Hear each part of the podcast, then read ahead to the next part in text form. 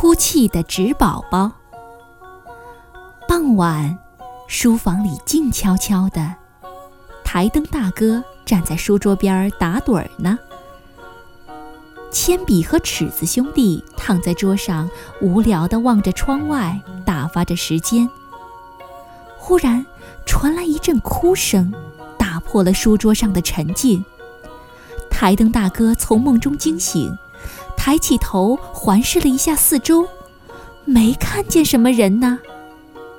台灯大哥仔细地瞧了瞧，哦，原来是一张纸宝宝在哭泣呢。你为什么哭啊？台灯大哥问。纸宝宝听到声音，吃了一惊，看看是台灯大哥，就啜泣着说：“我我我可是一张好纸啊！我我又没有做错什么，为什么要这样对待我呢？”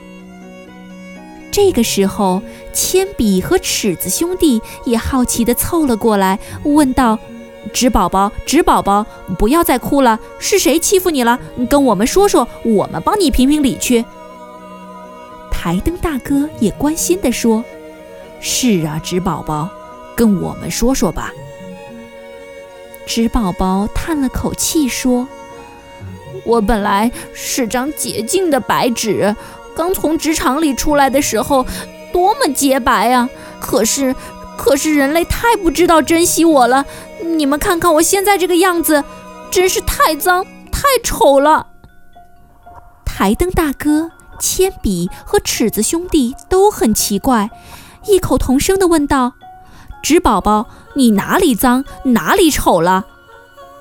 纸宝宝委屈地说：“你们看我的身上，今天早上起来的时候还是洁白无瑕的呢。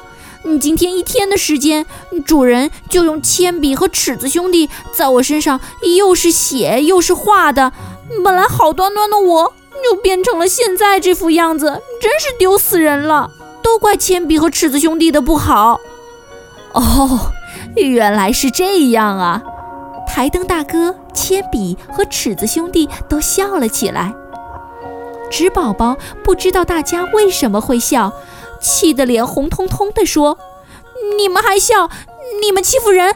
我再也不要理你们了。”台灯大哥见到纸宝宝生气了。便抚摸了一下他，对他说：“纸宝宝，不要哭了。今天白天发生的一切我都看到了，你知道吗？你现在啊，已经不是一张普通的纸片了。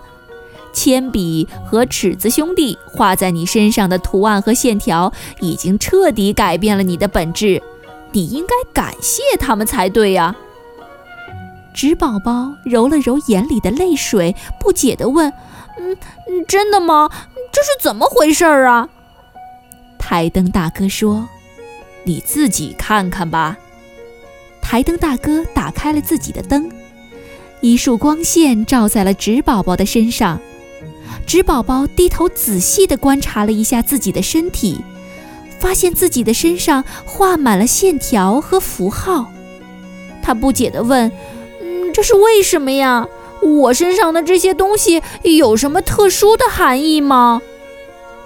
铅笔和尺子兄弟得意地说：“那是当然了，你可得感谢我们两兄弟呢。”台灯大哥语重心长地说：“是啊，你身上画的这些东西可是凝结了主人的一番心血啊！